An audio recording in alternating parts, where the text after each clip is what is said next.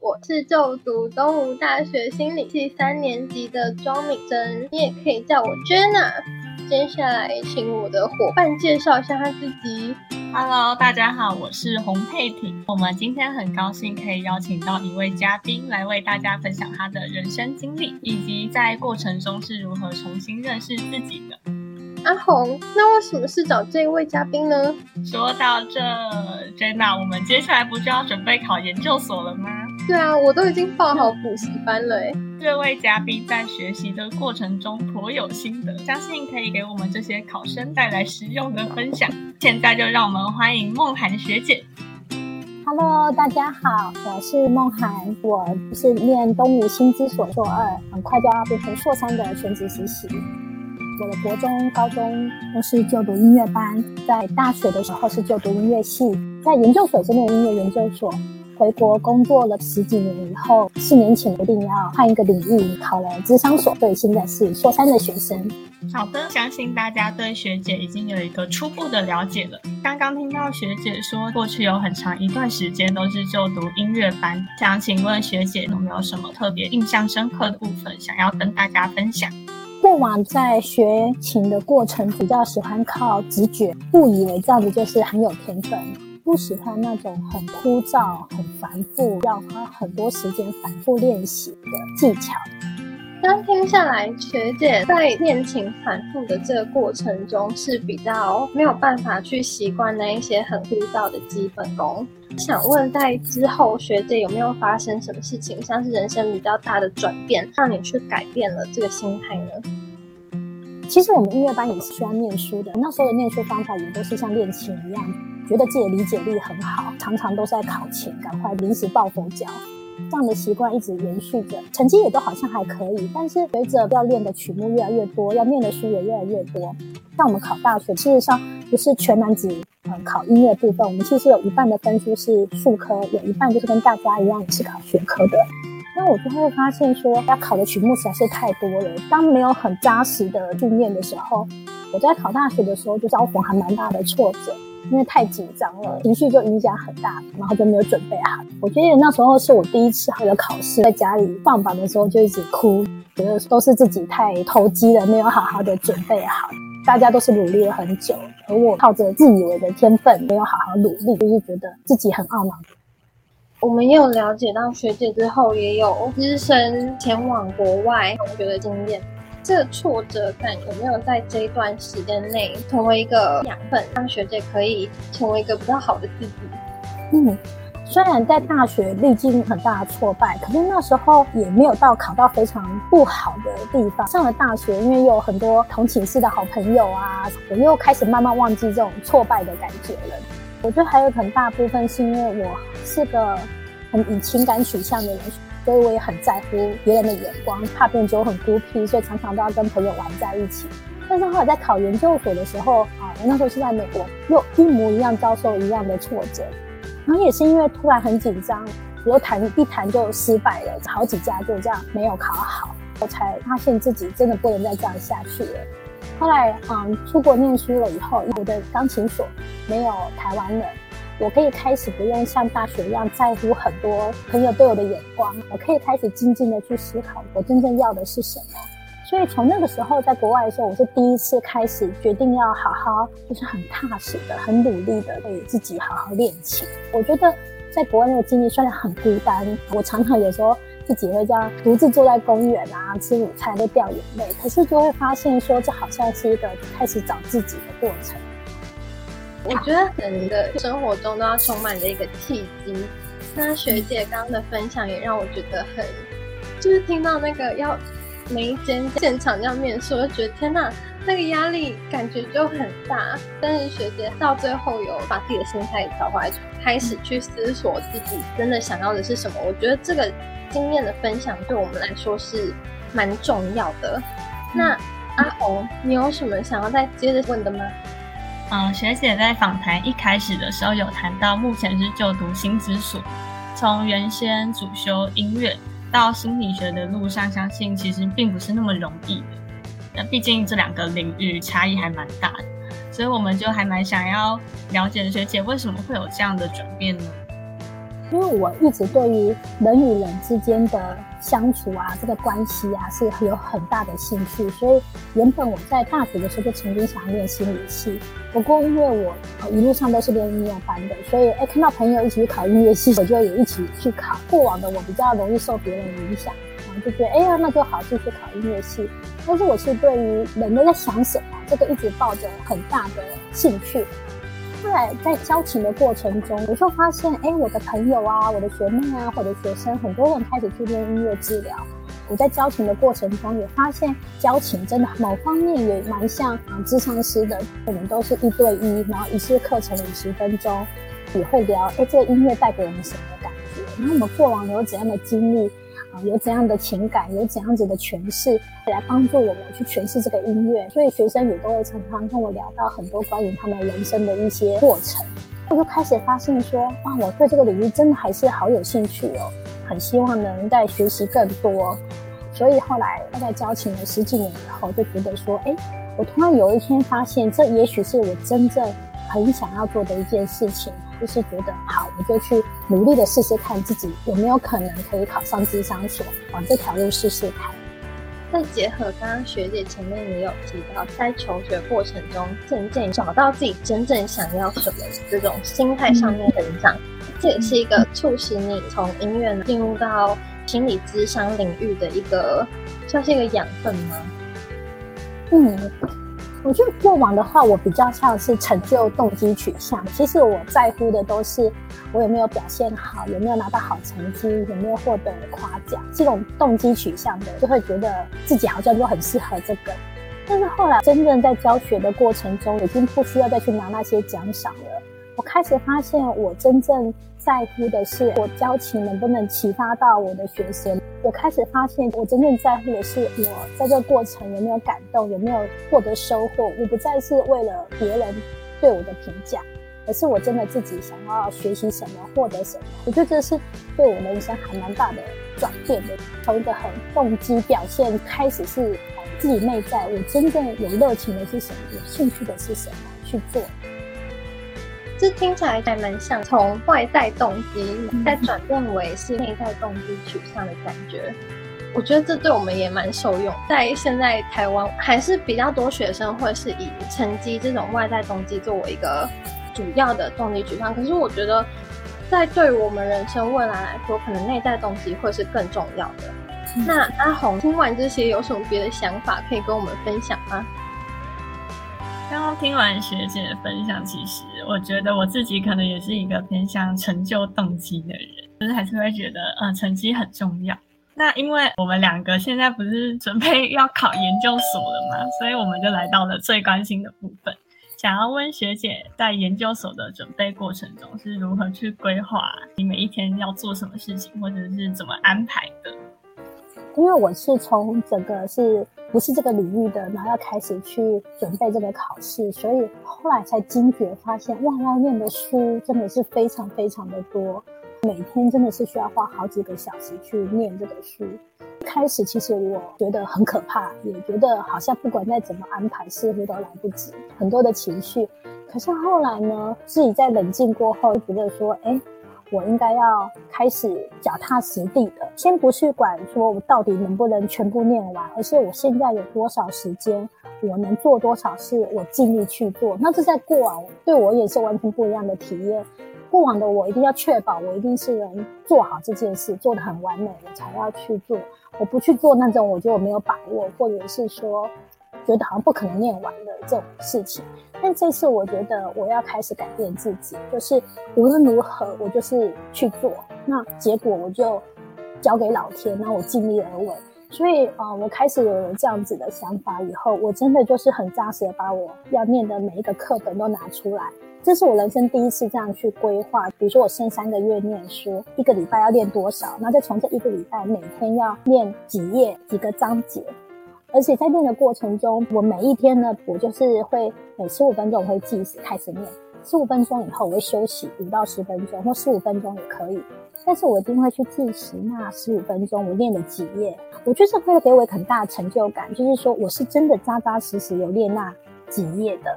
而且在那十五周呢，我就会很专注，不会去看手机，也不会去喝水干嘛，有的没的，很认真的练那十五分钟。十五分钟以后，我再去上个厕所啊，喝水啊，走一走，再回来再练十五分钟。啊，有个三四次以后，我就有个大休息，比如我就可以休息个一个小时。这样子练的过程比较不会那么惊慌，不会觉得好像很茫然，会知道自己的进度在哪里。而且最重要的是，我知道我有在付出。但现在就会觉得心里有个踏实的感觉，我知道我有在前进，不管那个速度是快跟慢，但是我很踏实的，知道我有做这件事情。我觉得学姐给我们带来的这些具体技术上面的分享，对我个人来说是还蛮受用的。像是我之前很努力的想要居家运动，我觉得像是我没有做到一点是，可能每天这样子运动哦，好啦，也没有每天，我没有那么勤劳，就是可能大概隔个三天这样运动，可是我没有真的准确的把那些运动的天数这样子记下来，或者是其实我做的每一套运动都不是很固定。所以我没有办法很具体化的衡量我到底是做了多少事情，这可能就会让我没有办法去觉察到进度，或者是我真正实际上面有做到些什么，所以心理上还是会空落落的。学姐有提到像是设置十五分钟区间，那就还蛮像番茄中工作法那种感觉，而且有将自己的进度可视化出来，我觉得这都是对我来说蛮可以应用到的地方。另外也蛮好奇的是，像我自己在运动的时候，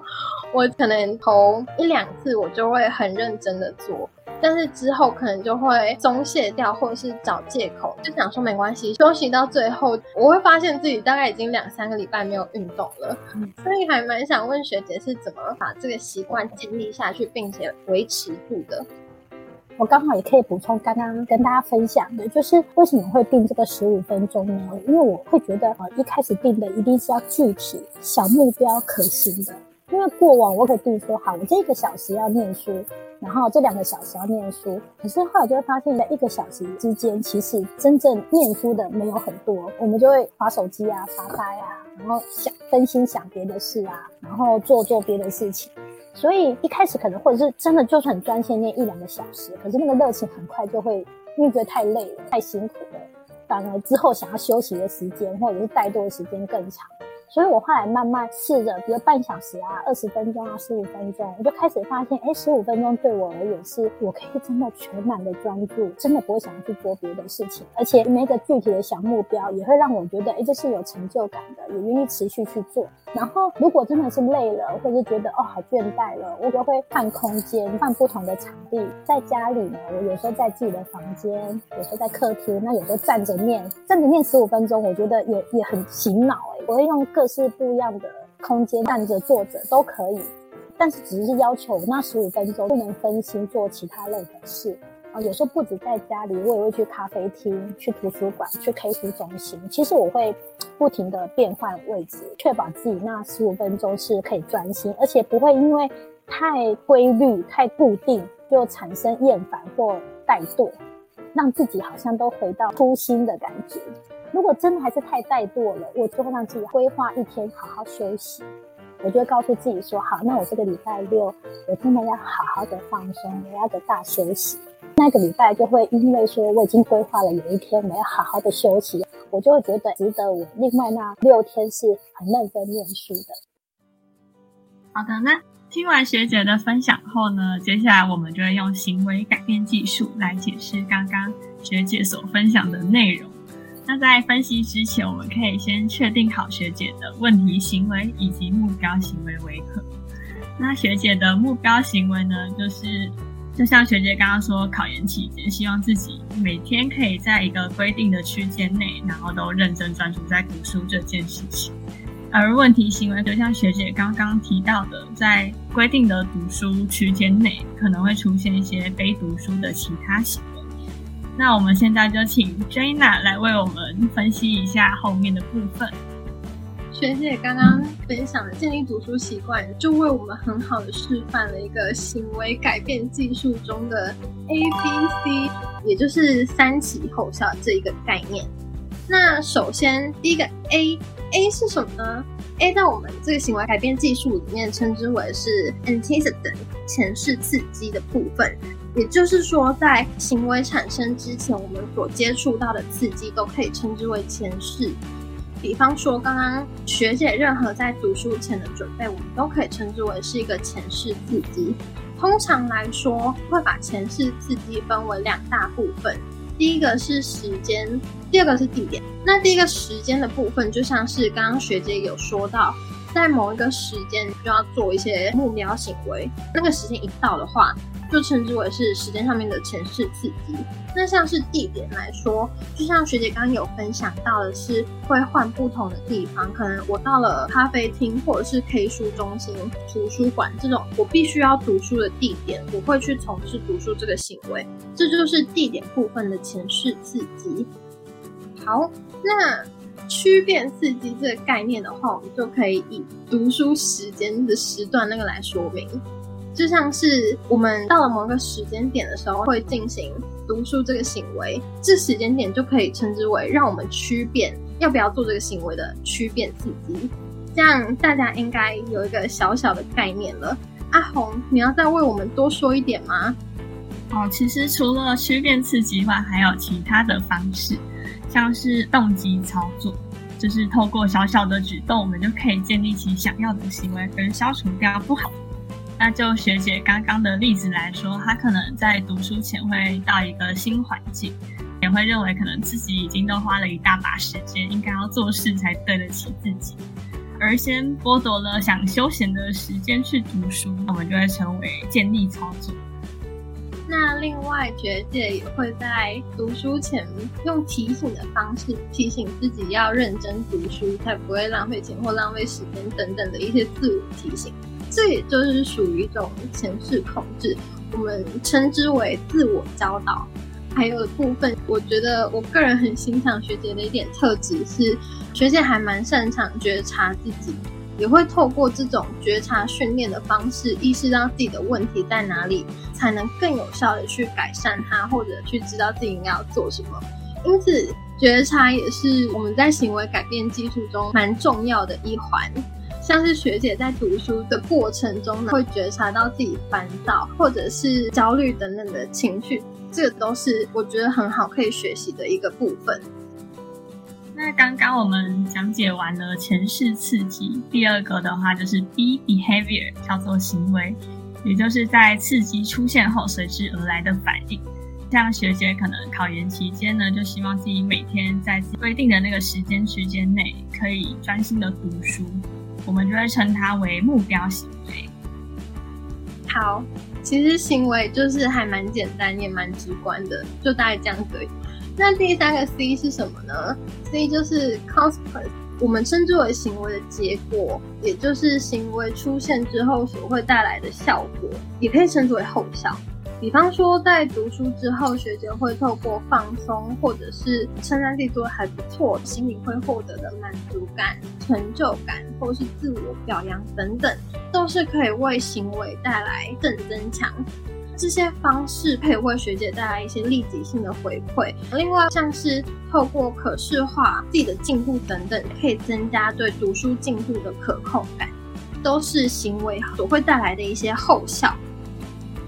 在分析完学姐备考期间所运用的读书技巧后，大家有没有觉得这些方法这么有效也是有原因的呢？好像是这样子哎。那想另外问问学姐，这些行为或是习惯，就在考研那段时间的经历，有没有到至今还仍然存在使用的一些技巧呢？或者是有没有为硕班的生活带来一些帮助呢？在念硕班的时候，我就是会一直沿用着这样子方式，然后也会觉得哎，自己应用的就是适应的蛮好的。例如在硕一或硕二的时候，有些课程它可能每个礼拜都是需要看大量的 paper，或是很大量的一个章节，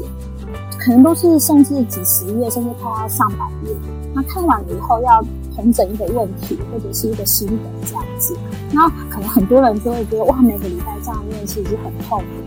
可是我就会发现，我就不会像过往这样子很惊慌，我就会开始去计算，哎，总共是几页？我就先测试我十五分钟可以练几页。就发现，哎，原来我多久可以练完？所以我后来发现，在帮助我在硕班念 paper 的时候，就开始很快就有的方法可以应用，然后自己心情不那么紧张或是担忧。然后另外就是，比如说我常常在做 PPT 的时候，因为太完美主义我，就会做很久啊，很没有效率。但我发现我是如果用计时的方式的话，就会可以缩短自己做事的这个时间，而且做完以后就会发现自己是成就感，就不会觉得。练这个那么多的 paper，觉得很难啊，然后我就是做不到啊。那我觉得很重要的原因，可能是因为我透过这样的记录方式，就可以有一种掌控感，就觉得哎，这对于我思考的这个情绪是很有帮助的。谢谢学姐的分享，我觉得学姐的有些方法，可能对我之后在准备研究所的过程中也会有帮助。那在最后呢，想请问学姐，在这个过程中有没有什么重要的人或者是事物，也有影响到学姐在态度这一方面的改变吗？嗯，第一个是我后来在出国的时候，才开始发现很多人他们是真的很努力的在做他们自己真的想要做的事情，这给我一个还蛮大的震撼的，就是并不是为了成绩啊、比较啊，或者是竞争跟朋友。他们真的就是那么热忱的专注他们自己想做的事，而且他们就是这么的杰出，聪明才智比我高太多了，但是却非常的谦卑，非常的努力，就真的是给我很大的震撼。对，然后另外一个我觉得影响我很大的人就是我先生，我我觉得我老公就是属于我刚刚讲的那一批人的其中一个，就是谦卑，然后努力的在做，因为他也是跟我一样，他也在修另外一个学位的硕士。我就发现他真的是很扎实的，然后很很努力的，嗯，每天都很有规律的去做这些事情，很很上进。然后我觉得这让我有蛮多的学习跟看见的。所以我后来发现，哎，身旁的人如果他们是用这样子的行为跟态度去面对他们的人生想要做的事情的话，我觉得好像真的在无意间也慢慢的会被感染跟影响。那听起来，学姐在出国的时候遇到的这些人，或者是学姐的先生，都算是学姐生活中的一个榜样，不时会让学姐可能重新的觉察到自己，或者是认识自己。那 Jenna，你听完这些讲解以后，有没有想要问学姐的呢？就是还蛮想听听看学姐对我们刚刚认同的地方，或者是一些心得，想要回馈给我们，我们会很开心。好，那首先先很谢谢，就是呃，你们就是都很亲切，然后很认真。觉得在这一次的，好像虽然是在啊分享我的经验，可是我因为这样子的访谈，就是因为你们的分析，然后让我可以真的是比较可以清晰，可以具体化，原来我这些做的事情真正在做的是什么。然后我觉得很增进我的一些认知能力，也让我更了解自己，在未来很多的事情好像可以更清晰这样子。所以我后来觉得，嗯，对于像我这种很容易好像很靠直觉啊，然后很靠感觉的人，这样子的一些认知的分析，我觉得是非常非常重要的，因为这会让我有一种对自己的一些掌控感，得到很多的收获。那很谢谢你。好的，其实我们也很谢谢学姐今天精彩的分享。那相信刚刚谈话内容中所提及的一些对于事物态度上的改变啊，或是考试时可以运用的实用技巧等，都可以让大家产生一些新的想法。好，那话说到这里，如果喜欢我们今天的分享，也可以将这次的 podcast 分享给你所有热爱考研究所的朋友。谢谢大家，让我们勇敢的迎接地狱备考的每一天吧。